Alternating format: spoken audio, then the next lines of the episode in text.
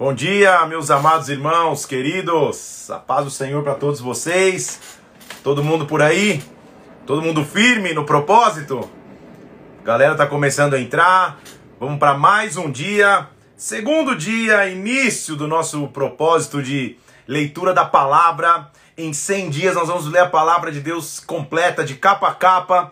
Então é bom demais te ter aqui, ver toda a galera que participou ontem já, muita gente participou.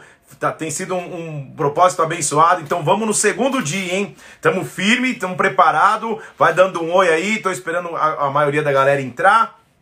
Essa live ela fica no ar por 24 horas, então um número muito grande de pessoas assistiu desde ontem, durante o decorrer do dia todo. Se tornou praticamente impossível que eu responda dúvidas, porque é, meu inbox lotou de uma forma sobrenatural, eu não consigo responder todas as dúvidas, então é, vai ser até um incentivo para a tua busca pessoal, para você pesquisar com os teus pastores, com os teus líderes, ou para você buscar aí é, informação também, estudar na palavra. Então o importante é que a gente leia a Bíblia em unidade. Esse propósito é para que você parte do seu tempo que você está agora, você dedique na, na, na, leitura das escrituras e tenha isso como uma disciplina. Evidente que a gente vai ler 14 capítulos num dia, parece pouco, mas na verdade é muito. A gente está lendo histórias de personagens bíblicos. E essas histórias de personagens bíblicos, cada história daria uma série de livros. Por exemplo, você vai ler a história de Noé, como que você não vai escrever um monte de livros sobre Noé? Num, num, dia só a gente lê a história dele, na leitura de hoje, por exemplo, a gente lê a história de vários personagens num dia só. Então é evidente que é só para que você tenha contato com o texto e busque, a, a, em paralelo a estudar um pouco mais. Então, o que, que eu quero que você entenda? É, uma hora que você dedica aí, de meia hora a uma, pelo menos uma hora, para ler os 14 capítulos, é a base. Não é só para você passar o olho em cima ali e falar, meu Jesus, e agora? Não, é, é a base, para daqui a pouco você continuar estudando mais. Então deixa eu colocar alguma, algumas coisas é, que são importantes você entender. Quando a gente começa a ler principalmente o Antigo Testamento. O Antigo Testamento ele tem que ser lido debaixo de, de, de, um, de, uma, de, uma, de um prisma, de uma cultura, que é o sistema moral era diferente naquela época. Então você vai ver muitos casamentos entre familiares, porque era o começo de todas as coisas. Você vai ver é, a, a morte de pessoas ou o homicídio acontecendo, apesar de isso ser, isso ser é, é, punido pelo próprio Deus, mas ainda não havia lei específica. Moisés nem entrou na história ainda. Então, só para que você entenda, tá? O sistema de cultura era diferente. Muitas pessoas estavam perguntando, falando assim, mas pastor, uma, uma pergunta recorrente. É, como, que as, como, que, como que as pessoas se convertiam? Já para pensar nisso? Como que a pessoa se convertia? Como que fala assim, ah, ele, o Senhor o visitou, ele temeu o Senhor? Como que não existia conversão? Porque a conversão é quando Jesus Cristo já entrou, tudo bem, gente? Então era diferente. Lembra que eu falei ontem da verdade assimilada, da verdade revelada? A cultura então judaica, a cultura hebraica, a cultura desde o começo era que uma família, uma geração passava para outra geração. Então vou te dar só um dado. Se você gosta de estudar um pouco mais, às vezes a gente chega e fala assim: olha, é, é, os capítulos de genealogia, quando começa a falar de quem gerou quem, que gerou quem, que gerou quem, pastor, vou pular, que eu não, não, isso aí não adianta nada. Claro que adianta. Quando você começa a ver as genealogias e os tempos, por exemplo, a gente vai começar hoje em Gênesis 15, que fala que, que Deus, o Senhor, visitou Abraão. Você fala, calma aí, mas o Senhor visitou Abraão como? Como que Abraão conheceu o Senhor? Qual foi o culto de poder que ele participou para se converter e entregar a vida a Cristo? É de geração em geração, gente. Quando você começa a estudar genealogias, aquela parte que às vezes a gente pula, e começa a fazer contas, deixa eu fazer uma conta só que eu, que eu quero que você entenda aqui. Terá, que era o pai de Abraão, tinha 70 anos quando gerou Abraão. Noé tinha 892 anos. Se Noé morreu com 950, Vem comigo aqui. Se, morrer, se Noé morreu com 950, isso quer dizer que Abraão e Noé estiveram vivos na terra juntos por 58 anos. Então, nos primeiros 58 anos de vida de Abraão, Noé ainda era vivo. Eles eram da mesma linhagem. Não há qualquer evidência bíblica que eles tenham se encontrado pessoalmente, mas também não há evidência bíblica que eles não tenham se encontrado. O fato é que como que Abraão podia conhecer ao Senhor, se não através das histórias de sua geração? Se ele ficou 58 anos vivo na terra, e Noé também, o que melhor do que ouvir do, do, dos descendentes de Noé, ou talvez do próprio Noé, as histórias do dilúvio, as histórias de como Deus falou e etc. Por exemplo, quando a Bíblia diz que Enoque andava com Deus lá no passado, a gente também consegue ver que Enoque esteve vivo no mesmo momento, na mesma geração que Adão esteve vivo. Então Deus sempre pro protegeu gerações para que uma geração pudesse ensinar a outra. Quero só te trazer esse, esse ponto antes de a gente entrar hoje, tá? Então espero que você continue firme, espero que você continue buscando ao Senhor aí, assistindo essa live, ou agora, ou então durante o dia, que Deus te abençoe também. Se você está assistindo hoje, de manhã, ao vivo, ou se você vai assistir mais tarde, é, fica na paz que, que, que, que vai dar tudo certo, essa leitura vai, vai ser maravilhoso para a tua vida, tudo bem? Eu vou começar a entrar diretamente nos textos. É, eu não vou responder perguntas aqui porque é, é, impraticável, impossível. Eu vou entrar diretamente nos textos. Na hora que eu entro no texto, como você já conheceu ontem, eu vou tirar os comentários, tá? Então vamos nessa. Aleluia. Tirei os comentários para que a gente fique mais tranquilo, para que você relaxe um pouco e a gente busque o Senhor junto aqui. Então a nossa, a nossa história bíblica, a nossa narrativa bíblica, olha como tá moleza aqui, ó. A nossa narrativa bíblica, ela ontem termina no momento em que Abraão vai, ah, depois de, da terra ter sido dividida entre ele e seu sobrinho Ló, você lembra que ele sai da terra que o Senhor mandou para a terra onde o Senhor o, o, colocaria. Ele leva Ló, mas chega um momento que, ele, que Abraão e Ló se separam.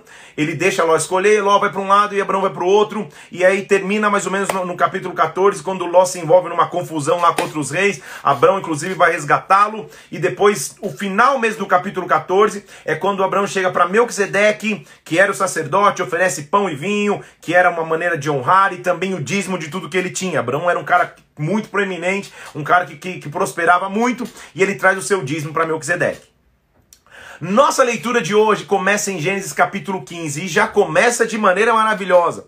Um dos capítulos mais conhecidos da Bíblia, ou uma das histórias mais conhecidas da Bíblia, que talvez você não soubesse que estivesse nesse capítulo. Mas Gênesis 15 é o momento em que o Senhor visita Abraão, e ao visitar Abraão, o Senhor diz assim: Abraão, numa visão, eu vou te dar uma grande descendência.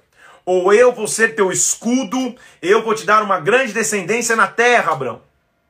Abraão discute, fala, Senhor, legal, ótimo que o Senhor está falando comigo aqui, mas nada contra o Damasceno Eliezer, que é o servo da minha casa, mas não é possível que o servo da minha casa vai herdar tudo. Aí o Senhor diz: Não, não, não, não é o Damasceno Eliezer, alguém que sai das tuas entranhas, ou seja, alguém que vai ser a tua semente, vai ser o teu herdeiro apesar de naquela época até então Sara não ter tido nenhum filho, ter vivido na esterilidade, o Senhor promete algo. Você conhece a história. Abraão deve ter ficado meio assim na dúvida do que estava acontecendo. O Senhor o chama para fora e diz: "Conta as estrelas dos céus, se você puder contar, assim vai ser tua descendência". A Bíblia diz que Abraão creu, versículo 6 do, do, do, capítulo 15, e isso lhe foi imputado como justiça. Olha lá, versículo 6. Abraão creu, e isso lhe foi imputado como justiça. Creu no crê, no, creu no crê, creu no quê? Creu no quê, Abraão? Ele creu que assim como as estrelas estavam no céu, seria a descendência dele. Só que é uma revelação aqui que a gente já tem que começar a entender. Se Abraão é o pai da fé e a fé é a certeza do que não se vê, como que Deus chama Abraão para ver estrelas? Se a fé não é olhar, a fé é simplesmente crer. Então, quando você começa a ler com mais detalhes capítulo 15 aqui, você começa a ver que o Senhor faz essa promessa, chama para contar as estrelas, Abraão crê, isso é justiça, e agora Abraão faz um sacrifício, mata uns animais, parte os animais ao meio. No versículo, a partir do versículo 11, as aves de rapina vêm tentar roubar o sacrifício, ele protege as a, o sacrifício, expulsa as aves, mas aí no versículo 12, algo, algo, algo revelatório tem aí para nós. Porque no versículo 12 a Bíblia diz assim: Ao pôr do sol caiu um profundo sono sobre Abraão. Como assim ao pôr do sol? Então, claramente está me mostrando que quando Deus chama Abraão para contar as estrelas, ainda era dia, porque ele, ele conta estrelas, ele faz o sacrifício, ele enxota as aves e depois anoitece, depois o sol se põe.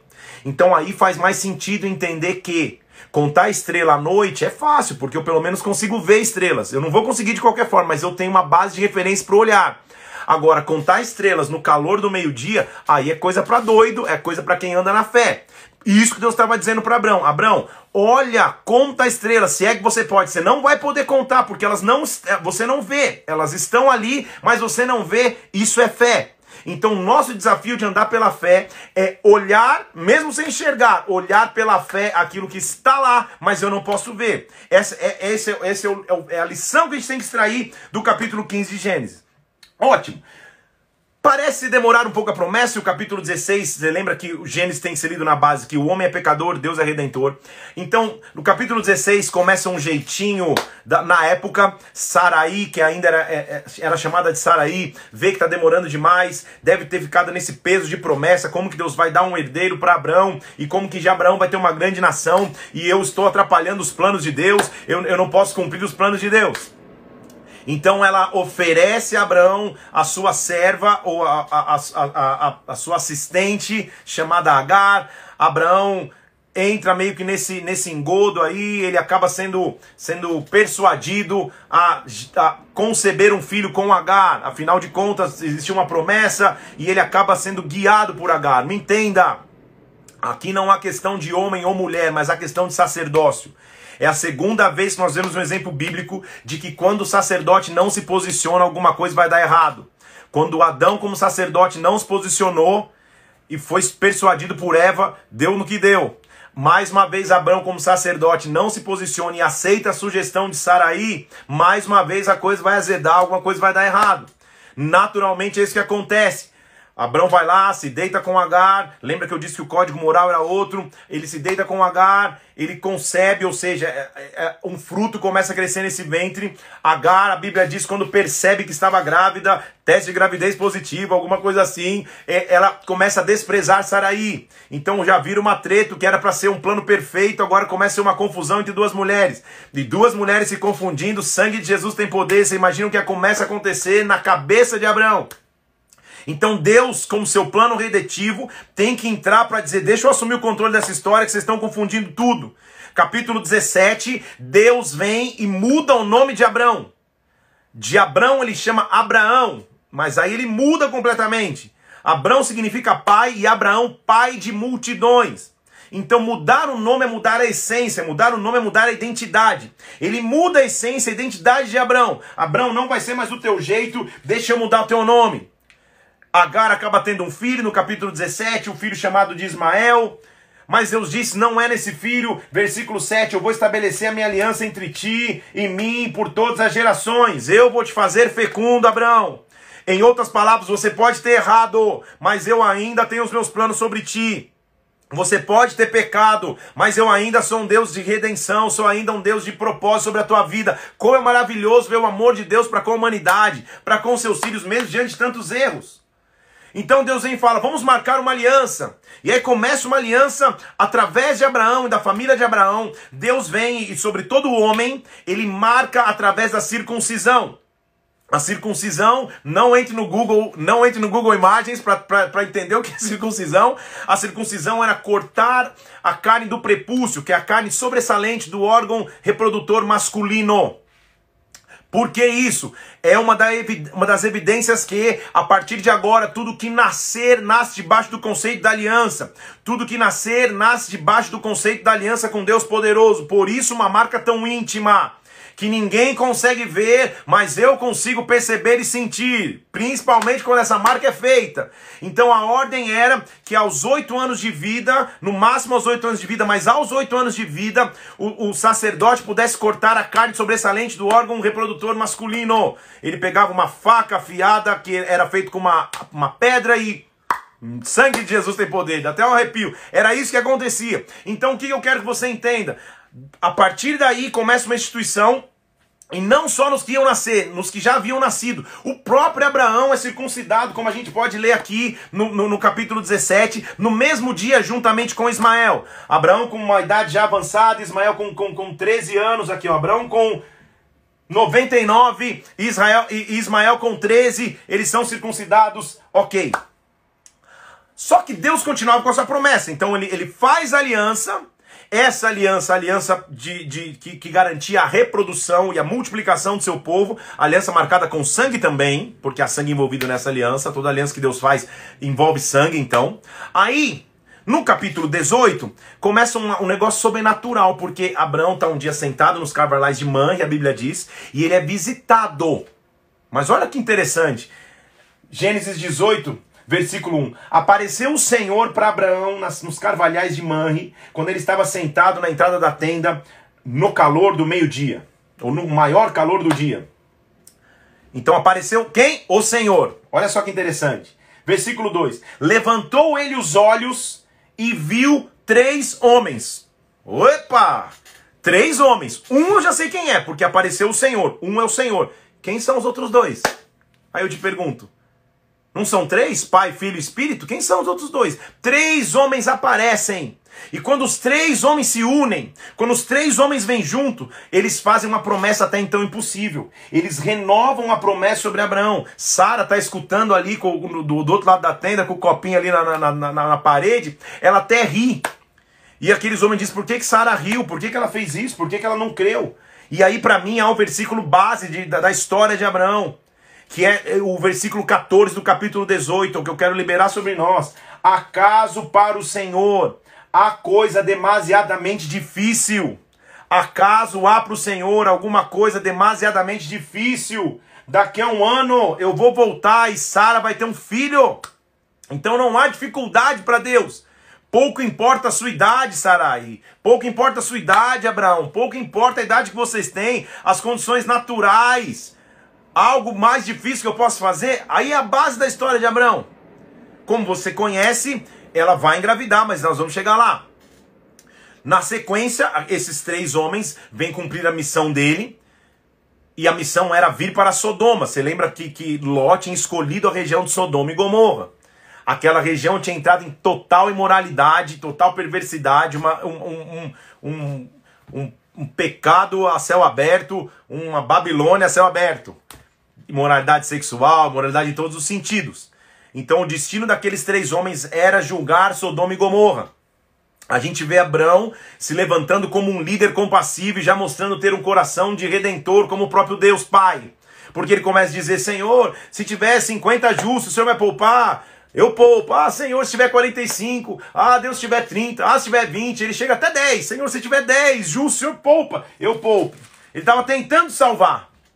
Então, o que, que, que Deus faz nesse clamor de Abraão? Ele quer preservar, então, a, a linhagem de Abraão, que é Ló e sua família.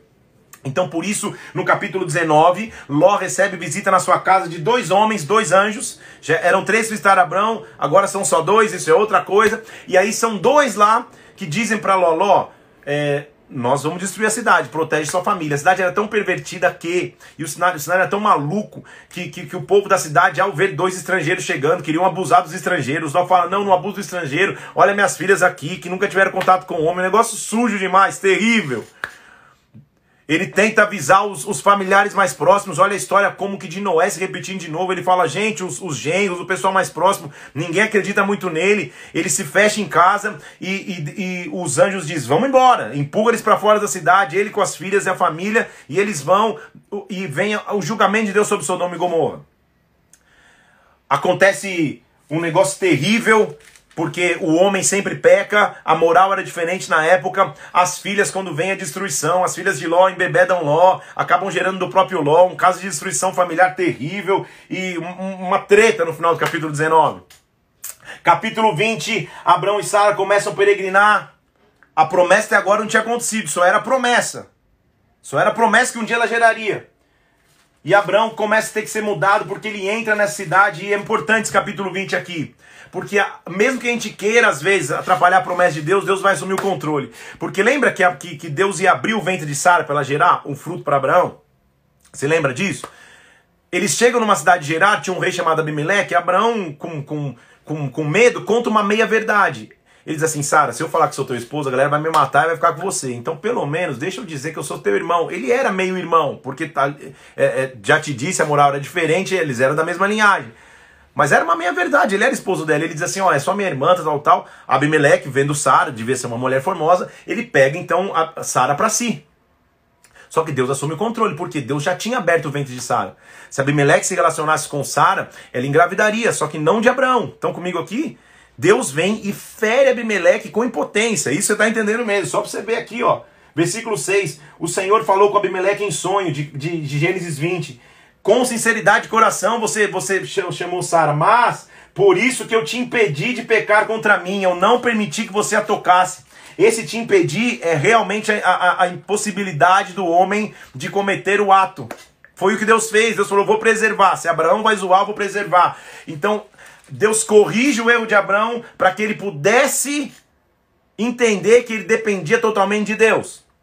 Finalmente, no capítulo 21, as coisas voltam ao normal. Abraão gera um fruto no ventre de Sara e Isaac nasce. Nasce Isaac como a, como a evidência da promessa. O Senhor visitou Sara, versículo 1 do capítulo 21, e cumpriu como havia prometido, deu um filho para Abraão. Abraão nome, deu o nome de Isaac. E ele dizia no versículo 7: Quem diria? Quem diria que Sara amamentaria um filho em sua velhice? Quem diria? Antes era Senhor, será possível? Agora, quem diria que? Olha como mudou. Quando Deus faz o impossível, como muda. Antes era Senhor, será que vai? Agora, quem diria que o Senhor podia fazer? Olha o plano maravilhoso de Deus. Olha o cuidado dele. Desde quando ele visita Abraão, no capítulo 15, que a gente começou a ler hoje, até esse momento, ele cumpre a sua promessa. Ele, ele havia dito lá: não há coisa difícil para mim, não há coisa demasiadamente grande para mim. Então, Finalmente, Sara gera um filho chamado Isaac.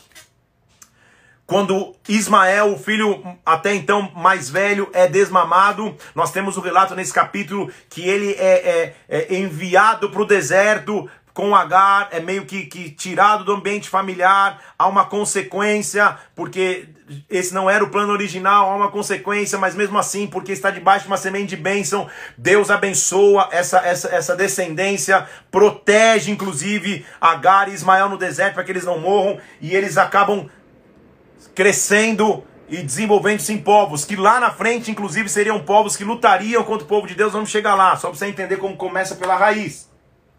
Abraão faz uma aliança com Abimeleque no mesmo capítulo 21, para que ambos pudessem habitar e viver e prosperar, e tudo parecia correr bem. Até que começa um dos textos-chave, um dos capítulos mais importantes da nossa leitura desse dia, que é o capítulo 22 de Gênesis. Quando Deus prova Abraão. Deus chega para Abraão e diz assim: Abraão, agora eu quero te provar. E por que? Vamos parar a pensar, por que, que ele precisava dessa prova? Deus estava dizendo, Abraão, eu quero entender quem você é. Se você é o Abrão que vai dar um jeitinho dormindo com Agar, se você é o Abrão que vai dar um jeitinho mentindo para Abimeleque que Sara é tua irmã, não tua esposa, ou se você é o Abraão que vai assumir tua responsabilidade de sacerdote e vai falar, se é para sacrificar, eu sacrifico. Então aqui, eu quero entender qual é a tua raiz. Era prova, não, não só se ele tinha o um coração para entregar o melhor que ele tinha, que era Isaac. Era prova se ele tinha mudado. Se a natureza dele tinha mudado, tá entendendo comigo? Ele era até então um cara que dava um jeitinho, mentia de um jeito, fazia de outro. Agora não, Abraão pra, da, da, da onde, daqui para frente, para onde eu quero te usar, eu preciso ir no mais profundo. Então faz o seguinte, me entregue Isaac. Sem desculpas, sem, sem, sem, sem é, subterfúgios, sem segundas opções, A, B ou C, me entregue Isaac. Me entrega. Você imagina o que, o, o, o que foi para Abraão receber esse WhatsApp, receber Senhor? Como assim me entrega Isaac? O Senhor me prometeu, o Senhor vai me tirar? Ele só estava provando, mas vamos lá. O Senhor pôs Abraão à prova, versículo 1 do capítulo 22. Abraão, tô aqui, me pega o teu filho, teu único filho Isaac. Vai para a terra de Moriá e oferece em holocausto. Não há qualquer registro entre o versículo 2 e 3 que Abraão tenha sequer discutido, argumentado ou falado. Então aqui, ele não tentou dar jeitinho nenhum, ele estava transformado. Porque o impossível, quando a gente vive um milagre impossível, transforma nossas vidas. Antes de Isaac nascer, ele era o cara que dormiu com Agar, ele era o cara que mentiu que, que Sara era irmã, nasceu Isaac, ele experimentou o poder do milagre de Deus, ele já era um homem transformado. Então o que mais nos transforma é o poder sobrenatural de um milagre. Ele se levanta de madrugada. Toda vez que a Bíblia fala de levantar de madrugada, mostra disposição. Não é meio-dia ou duas da tarde, é de madrugada. Vamos fazer. Se tem que fazer, vamos fazer. Ele levanta. Ele começa a chegar diante do monte, ele, Isaac, uma galera, no, na base do monte, versículo 5, ele diz: Fica aqui, nós vamos sacrificar e vamos voltar. Olha a fé desse homem. Olha como ele estava falando, Senhor, eu não sei o que você vai fazer, mas eu já vivi o teu impossível. Não é possível que agora eu vou entregar Isaac, mas eu vou. Então ele vai. Versículo 6 diz que ele pega, pega, pega Isaac, o cutelo, que era a faquinha para matar, e vamos embora. O momento mais difícil do, do, diálogo entre os dois foi que Isaac começou a subir e falou: Cara, alguma, a, a, alguma coisa deu errado aqui. Ou eu vou sacrificar meu pai, meu pai vai me sacrificar. Ele deve ter começado a pensar, porque ele olha pro pai dele e fala: Pai, tá tudo certo, só falta um detalhe. A gente tem lenha, tem todo o material, mas cadê o cordeiro para sacrificar? Hã? A resposta de Abraão é maravilhosa, porque ele deve ter. Oh! Ele olha para o seu filho e fala assim: Deus proverá para si. Ele joga para Deus. Não era mais o Abraão que dava jeitinho, agora era Deus. Deus vai prover para si, meu filho cordeiro. Você conhece a história? Ele tenta, ele, ele, ele, prepara tudo, amarra o filho. Imagina aquele relacionamento pai filho: eu vou te matar. Ele levanta o cutelo para matar. Vem um anjo: Abraão, Abraão, não, não, para. Já conheci teu coração. Ótimo, agora eu sei quem você é. Imediatamente ele olha e tem ali preso nos arbustos, a Bíblia diz, ou um carneiro preso, versículo 13, nos arbustos.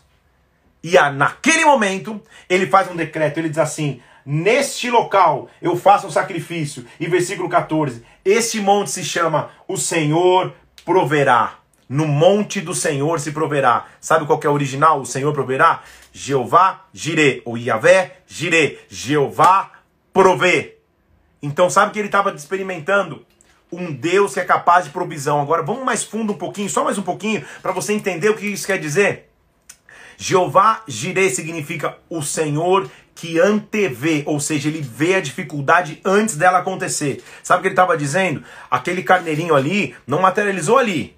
Aquele carneirinho teve um dia que ele teve que ser concebido, teve um dia que ele teve que ser gerado no ventre da, da mamãe carneirinho, até que teve um dia que ele cresceu, andou, se emaranhou naquelas árvores e estava pronto na hora que ele fosse necessário. O que significa dizer? Que o, a provisão que Abraão precisava em cima do monte começou antes dele pensar que precisaria subir no monte. Então, o Deus da provisão, o Jeová Jireh, é o Deus que resolve as lutas que eu nem sei que eu tinha que enfrentar. É o Deus que provê o recurso financeiro que eu nem sei. É o Deus que me evita de passar dificuldades que eu nem sei que eu teria que passar. Então, Deus nunca é pego de surpresa. É isso que ele está mostrando ali. Ele é o Jeová Jireh, ele é o Deus que provê. A partir daí, então, começa uma história abençoada. E, uma, e um negócio muito importante. Estamos juntos aí ainda? Capítulo 23, Sara morre. E às vezes a gente lê rápido esse texto aqui porque é, parece não fazer sentido, ele está tá expresso, mas para mim ele é fundamental. Então segura essa aí, segura, pega a caneta para anotar, se prepara para o capítulo 23. Sara morre, Abraão está triste, obviamente, e aí a Bíblia começa a relatar uma negociação de Abraão.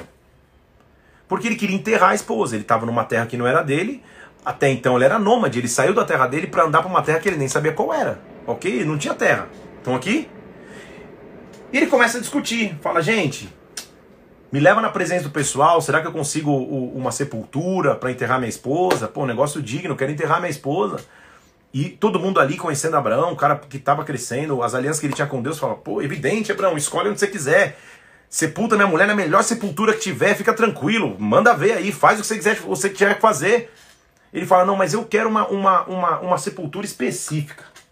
E aí, para mim, começa uma revelação aqui. Porque, versículo 8, ele diz assim de Gênesis 23. Se é do seu agrado que eu sepulte a minha morta, intercede comigo junto a Efron, filho de Zoar. Eu quero que ele me dê a caverna de Macpela, que tem no extremo do seu campo. Me dá pelo preço da posse da sepultura. Mas como assim? Eu quero uma sepultura específica, uma caverna específica. Me fala quanto custa. Quando o tal Defron tá ali no ambiente escuta, fala: Imagina, Abraão, você acha que eu vou cobrar de você a sepultura para você enterrar a tua esposa? Enterra ela lá, vai na caverna que você quer e enterra. Só que a negociação continua. Abraão fala: Não, não, não, não. Me fala o preço, eu quero comprar. Eu quero comprar a terra. Aí o cara fala: Sabe quando o cara quer e não quer negociar? Ele fala assim: A resposta dele é: Imagina, Abraão. 400 ciclos de prata. O que, que, seria isso entre eu e você? Mas ele dá o preço. Vem comigo aqui, ele fala: 400 ciclos de prata. Imagina que eu vou me, me dispor com você por causa disso. Enterra lá. Abraão nem responde. A Bíblia diz que ele começa a pesar a prata e paga pela terra. Tem uma revelação aqui. Ele paga pela terra. Deixa eu falar de novo. Ele paga pela terra. Um nômade que não tinha terra, que tinha saído de sua terra, pela primeira vez compra um terreno compra uma terra. Ele planta uma semente numa terra, ele compra aquela terra. Como se dissesse, agora ela é minha. Ela possui a mim e aos filhos dos meus filhos dos meus filhos. Tô até arrepiado aqui. Só para você entender. Ele compra a terra. Versículo 18 do capítulo 23. Se confirmou por posse a Abraão na presença dos filhos de Et e de todos que entravam pela porta da sua cidade. Então ele comprou, é dele a terra. Que terra é essa, pastor Felipe? Depois sepultou Abraão a Sara, versículo 19, sua mulher, na caverna do campo de Macpela. Aquele queria. Que terra é essa? Fronteiro a Manri, que é Hebron, na terra de Canaã. Qual foi a terra que Abraão comprou? Qual foi a terra que ele plantou a semente? Canaã, Hebron. Lá na frente você vai ver que teve um local que o rei Davi foi ungido rei sobre todo Israel. E sabe qual é o nome dessa cidade? Hebron. Ah, meu Deus, a raiz de possessão da terra prometida que Abraão nem sabia que ia ser prometida. Nem sabia que um dia o povo ia ter uma terra prometida. Mas a, a, a, a semente dessa terra prometida, quem comprou, quem insistiu para comprar, eu não quero emprestado. Eu quero comprar essa terra. Eu sou um nômade, mas agora eu quero ter um terreno. E o nome desse terreno é Macpela, terra de Canaã, Hebron. Deus da provisão. O Deus que sabia que um dia iria prometer a terra que mana leite e mel, chamada Canaã, para um povo, ele diz: vai começar hoje. Essa terra é minha, essa terra por direito legal e possessão é meu. Antes da nação começar, eu já sabia o que ele queria, porque Deus tem um plano redentivo para todas as coisas. Aleluia! Oh, meu Deus! Já virou pregação, tô até arrepiado de verdade. Aí, capítulo 24 continua. Isaac começa a crescer, Abraão começa a envelhecer, Isaac fala, cara, eu preciso ter sabedoria, não é entre esse povo aqui, entre, entre esses povos que não são os meus, que, meus, que meu filho vai se casar. Então ele pega o seu servo mais antigo, o servo mais antigo da sua casa, possivelmente até o, até o Damasceno Eliezer, só como, só como informação, e fala assim, cara, você vai numa missão, você vai pra, voltar para encontrar uma esposa para o meu filho, em meio aos nossos, em meio aos nossos familiares. Olha como o conceito de geração em geração era forte naquela época. Então você vai encontrar no meio deles um, um, um, uma esposa para o meu filho. O servo vai, pede vários sinais. Eu, eu, a mulher que vier no poço, oferecer água para mim, para os camelos. Essa é, surge a Rebeca. Rebeca surge ali, faz todos esses sinais, ele leva até a casa, conversa com a mãe de Rebeca e Labão, que era o seu irmão, não há registro de conversa com o pai, não sei se era vivo ou ausente, mas não, não tem uma, um registro aqui. Então, finalmente, Rebeca volta-se, ela volta para a região, ela aceita ir para ser esposa de Isaac. Há um detalhe importante aqui, porque o versículo 64 do capítulo 24 diz que Rebeca levanta os olhos, vê Isaac, Isaac vê Rebeca, e imediatamente, versículo 67, Isaac conduz a Rebeca até a tenda que era de Sara e já toma como mulher. Só que é um detalhe aqui. Durante todo o capítulo você vê o próprio Abraão e o servo de Abraão, principalmente, tudo que acontecia, a primeira coisa que ele fazia é se prostrava e agradecia ao Senhor. Se prostrava e agradecia ao Senhor. Senhor, obrigado, Senhor, obrigado, Senhor, obrigado. Quando Isaac vê Rebeca, ele enxerga Rebeca, ela é tão maravilhosa, Deus cumpriu, não há registro que ele tenha agradecido ao Senhor. Pelo contrário, ele já vai logo na carne, já pega a mulher e já, e já a possui. E há um conceito de primícia que a gente tem que aprender aqui e tem que ser estabelecido. Porque por essa semeadura, porque ele não apresenta primícia, Agora, na família dele, a confusão que antes não existia mais, a mesma confusão que existiu lá com Caim e Abel, essa maldição volta. E agora os filhos já nascem gêmeos, um segurando o calcanhar do outro. Um nasce cheio de pelos, é chamado Esaú, outro nasce segurando o calcanhar do outro, é chamado de Jacó, que significaria trapaceiro, aquele que quer segurar o outro. Estão aqui? E aí, nasce naquele ambiente, os, os, os ele começa a dizer dos descendentes, Abraão morre, e assim vai. E essa família, me adiantei aqui, mas eu vou chegar lá, tá? E Abraão morre, Isaac continua progredindo, já entrei na história de Jacó e Esaú porque eu me empolguei, mas vou voltar antes só para você entender o capítulo 26. Ele, ele, ele, Deus o prospera numa terra mesmo sem água com os poços fechados, ele abre os poços, é muito maravilhoso esse texto para você ler. Ele encontra água, mas só no momento que ele libera efetivo perdão para Abimeleque, que o havia expulsado da terra onde ele estava. Isaac prospera no versículo 27. E aí, no, no capítulo 26, versículo 32, ele acha água. E aí sim a gente chega no capítulo 27, que é o penúltimo da nossa leitura de hoje, quando a confusão familiar começa a ser estabelecida, porque é, Esaú e Jacó sabiam do, da, da importância da bênção e da bênção que Isaac carregava por ser filho de Abraão. E um dia, meio cansado, a Bíblia registra também que Esaú vende seu direito de ser primogênito, porque estava cansado pensando só no momento, não pensando no todo. Jacó tinha um perfil mais folgadão, mais enganador, mais filhinho da mamãezinha, sendo cuidado pela mãe. Quando chega o momento dele abençoar a família, acontece que há um engano na família. Você, você leu comigo a história ou vai ler. Um troca a bênção do outro. A mãe entra na história com, trazendo uma divisão familiar, ajudando a enganar o pai no leito de morte. Uma situação terrível. Como que há esperança para uma família como essa? Você pode pensar.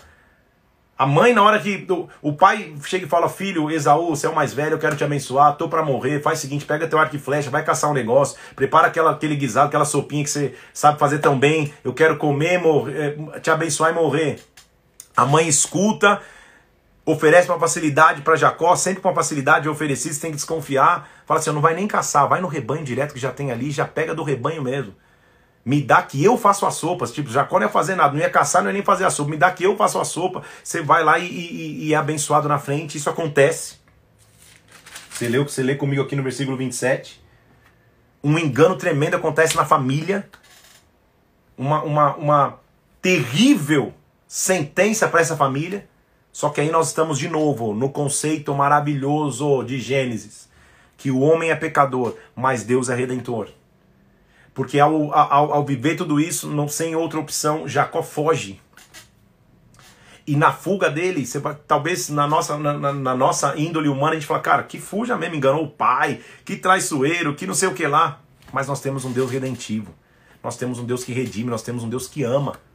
Porque a Bíblia diz que na fuga dele, Deus o encontra.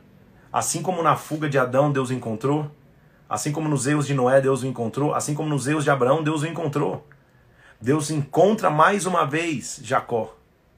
E a Bíblia diz que ele chega num local, ele, ele, ele põe a, a, a cabeça numa pedra ao invés de levantar um altar, porque pedra é local de levantar altar. Ele dorme, e quando ele dorme, ele sonha com uma escada. Olha lá, versículo 11. Tomou uma das pedras e dormiu, colocou como travesseiro.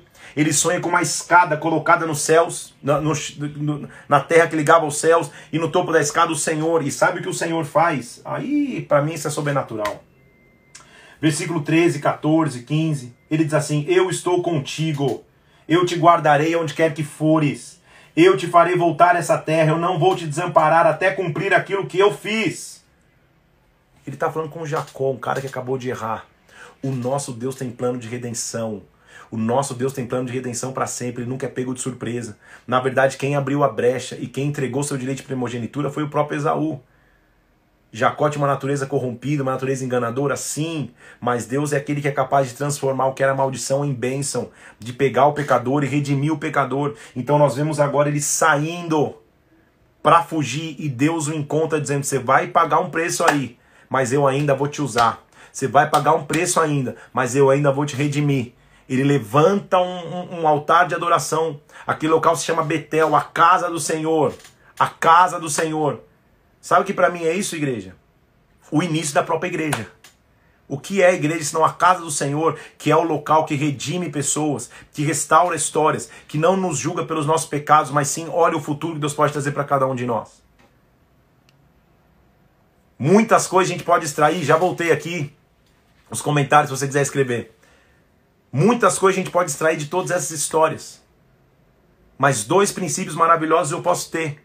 A primeira, haveria coisas demasiadamente difíceis para que Deus pudesse fazer? Não, ele sempre pode fazer. E a segunda, Deus nunca desiste dos seus filhos. Deus nunca desiste dos seus filhos. Ele pega Jacó, que seria um enganador, e fala: Jacó, eu vou continuar a bênção através de ti. Eu sou um Deus que redime, eu sou um Deus redentor. E a terceira e para mim principal, Deus é um Deus de provisão. Pastor Davi Fantasini, um abraço, meu irmão de Sorocaba, Bola de Neve Sorocaba tá fazendo junto, tamo junto, glória a Deus, viu? Então olha só que interessante, gente. Quando a gente fala que o Antigo Testamento é época da lei e o Novo é da graça, será? Será que tudo isso que a gente está lendo aqui não é a graça de Deus sobre a vida de pessoas? Se isso não é a graça de Deus, o que seria então? Terceiro é, Deus é um Deus de provisão. Deus é um Deus que provê. Ele proveu o carneiro para o sacrifício. Ele proveu a compra. Quando eu li isso, ele, ele proveu a compra de uma, de uma pequena parte da terra de Hebron, Canaã. Só para dizer, só para mostrar, ó, quando o povo precisar voltar para a terra prometida, essa terra já é nossa. Essa terra já é nossa. Deus é maravilhoso. Deus é sobrenatural. Ele começou algo com os homens mais improváveis. Por isso que nós estamos aqui. As coisas loucas do mundo que confundem as sábias. Deus te abençoe. Continua forte na leitura a gente só leu 28 capítulos da Bíblia. E se a gente parasse já aí, a gente já, já, já fechasse a palavra aqui, a gente falasse, Senhor amado, que coisa é essa? Como o Senhor é maravilhoso, como o Senhor é, é, é sobrenatural. Jesus não foi sequer mencionado na palavra, eu consigo enxergar Jesus em todos os textos. Como é maravilhoso depender dessa que, dessa que, é, que, é, que é a lâmpada para os nossos pés. Dessa que é a lâmpada para as nossas vidas. Deus te abençoe. Amanhã a gente continua. Eu tinha anotado aqui, já me perdi. É de Gênesis capítulo 29 a. Alguém escreve para mim aí. O terceiro dia é Gênesis 29 a. Deixa eu ler aqui, enquanto alguém me escreve, alguém me salva. São 14 capítulos, tá? Não perde amanhã, não perde esses dias. Essa live vai ficar por 24 horas no ar. Que Deus nos abençoe, que o Espírito Santo possa continuar conduzindo a tua leitura. Receba muito de Deus. Amanhã tem muita leitura importante. A gente vai começar então é, falando sobre a história de Jacó, já que ele estava fugindo. Então, é, pediram para explicar aqui sobre como Jacó iniciou a igreja. Não é que Jacó iniciou uma igreja, é uma figura, é um tipo, uma tipologia. Lembra que, que Jacó estava deitado sobre a pedra? E ele vê uma escada que liga aos céus. E depois ele fala: calma aí, essa aqui vai ser chamada a casa do Senhor. A casa do Senhor. O que, que, é a casa do Senhor? É o local onde os céus se unem à terra e onde pecadores, como o próprio Jacó, têm a chance de recomeço. Para mim é uma tipologia, não é que ele começou efetivamente uma igreja, é uma tipologia de como se inicia uma igreja. Então amanhã, do 29 ao 43, tem gente falando 42, tem gente falando 43, você vai ler, tá ali, tá? Deus te do 29 ao 42, vai ter muita história amanhã, se prepara, estuda, não deixa acumular que o Espírito de Deus te comande e te guie. Um abraço para todos vocês. Amo vocês em Cristo. Tamo junto nessa aí. Deus te abençoe em nome de Jesus.